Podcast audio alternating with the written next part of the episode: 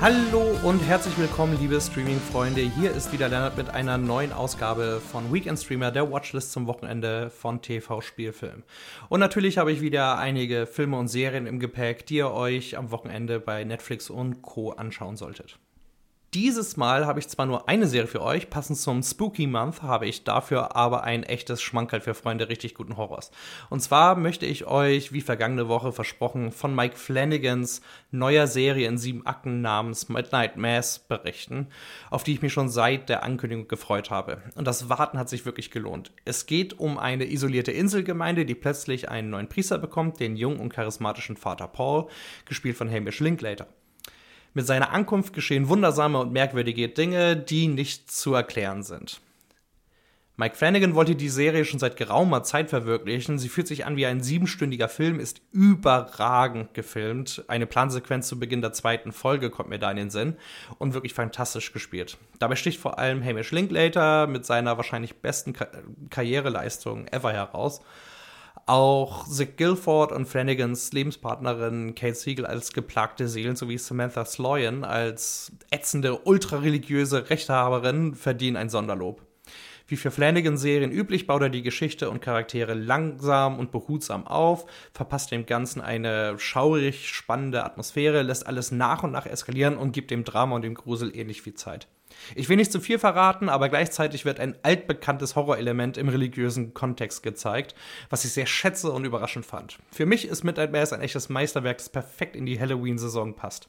Weiter geht es mit Bond, James Bond. Denn zum Start von Keine Zeit zu sterben bietet Sky Ticket wieder sämtliche vorherigen 007-Teile in der Flatrate an. Von geschüttelten und nicht gerührten Martinis und schnellen Autos bis hin zu überbordender Action und Techtelmächten mit Bond-Girls können sich die Fans des britischen Geheimagenten, der gerne seinen eigenen Namen sagt, satt sehen. Meine Favoriten sind übrigens Lizenz zum Töten mit Timothy Dalton, GoldenEye mit Pierce Brosnan und Casino Royale sowie Skyfall mit Daniel Craig, der nun seinen Abschied feiert. Spectre fand ich dagegen enttäuschend, aber das nur mal so nebenbei. Viel mehr bleibt wohl nicht zu sagen, außer viel Spaß. Zurück zum Ernst des Lebens und zum Oscar-prämierten Kriegsdrama 1917 von Sam Mendes. Wie der Titel schon suggeriert, spielt der Film zu Zeiten des Ersten Weltkriegs und dreht sich um zwei Soldaten, die schnellstmöglich ein britisches Regiment erreichen müssen, das im Begriff ist, in eine verheerende Falle der Deutschen zu tappen. 1917 wurde beinahe vollständig wie ein One-Shot, also eine einzige ununterbrochene Sequenz inszeniert. Der Kameragott Roger Deakins, der nach zwölf Nominierungen in 2018 endlich seinen ersten Oscar für Blade Runner 2049 erhalten hat, wurde in 2020 völlig zu Recht mit einem weiteren Goldjungen für seine außerordentliche Arbeit geehrt. Vom Technischen abgesehen ist der Film irre dramatisch, spannend und bewegend und ein Muss für Filmfans. Bei Amazon Prime Video gibt es das Kriegsdrama jetzt in der Flatrate.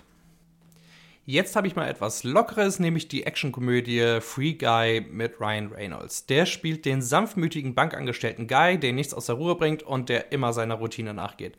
Doch dann vereitelt er einen Bankraub und findet eine magische Brille, die alles auf den Kopf stellt. Er erkennt nämlich, dass er in Wahrheit ein NPC, also nicht spielbarer Charakter, in einem Videospiel ist. Und nach seinem Erwachen will er sein eigenes Schicksal in die Hand nehmen und der digitalen Spielwelt entkommen. Helfen sollen dabei der taffe Avatar Molotov, gespielt von Killing Eve Femme Fatale, Jodie Comer. Auch diejenigen, die keinen Bezug zum Gaming haben, werden sich an der hohen Gagdichte, den witzigen Ideen, reichlich guter Action und den herzlichen Zwischentönen erfreuen. Zu streamen gibt es den Film jetzt bei Disney Plus und Sky Ticket. Kurze Frage: Wer von euch interessiert sich für amerikanischen College Basketball? Niemand? Naja, das ist auch nicht so schlimm.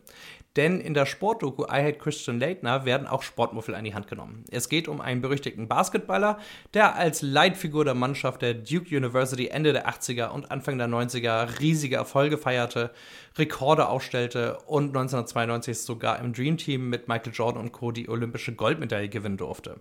Das Problem, wer nicht gerade Duke-Fan ist, kann den weißen Hühn wohl nicht sonderlich leiden. Den Gründen für diese Abneigung geht der Film systematisch mit einer Menge Humor auf den Grund und am Ende werden auch die größten Kritiker Leitner etwas ins Herz schließen. Zu finden bei Disney Plus. Und bevor ich zum Rohrkrepierer der Woche komme, habe ich anlässlich Halloween einen Horrortipp für euch. Das wäre der Film Relic, Dunkles Vermächtnis, in dem drei Generationen von Frauen aus einer Familie, überzeugend gespielt von Robin Nevin, Emily Mortimer und Bella Heathcote, mit den Schrecken der Demenz konfrontiert werden. Oder steckt doch eine böse, übernatürliche Macht dahinter? Relic von Natalie Erica James erinnert mich stark an Babadook, weil hier ebenfalls Horror als Stilmittel für das Thema Krankheit genutzt wird. Zwar ploppen dabei auch ein paar Genre-Klischees auf, dafür wird das Ganze spannend erzählt und mit einer bedrückenden Atmosphäre versehen. Genau das Richtige zum Start des Gruselmonats, derzeit bei Amazon Prime Video streambar. So, und jetzt kommt endlich der Moment, an dem ich mich öffentlich zu Tom Hoopers grandiosen Fehlschlag Cats nach dem gleichnamigen Musical von Andrew Lloyd Webber äußern darf. Ich bin mir gar nicht so sicher, ob ich eine merkwürdige Faszination oder Abscheu dafür entwickelt habe. Als ich Cats mit meiner besten Freundin gesehen habe, haben wir irgendwann nur noch nervös gelacht und waren wohl nur wenige Schritte vom Wahnsinn entfernt. Ich würde auch schon fast so weit gehen und euch eine Sichtung ans Herz legen, allerdings muss man dafür wirklich in der Stimmung sein. Von den bizarren Effekten über die kaum vorhandene Story bis hin zum notgeilen Flair ist Cats auf jeden Fall ein würdiger Rohrkrepierer der Woche.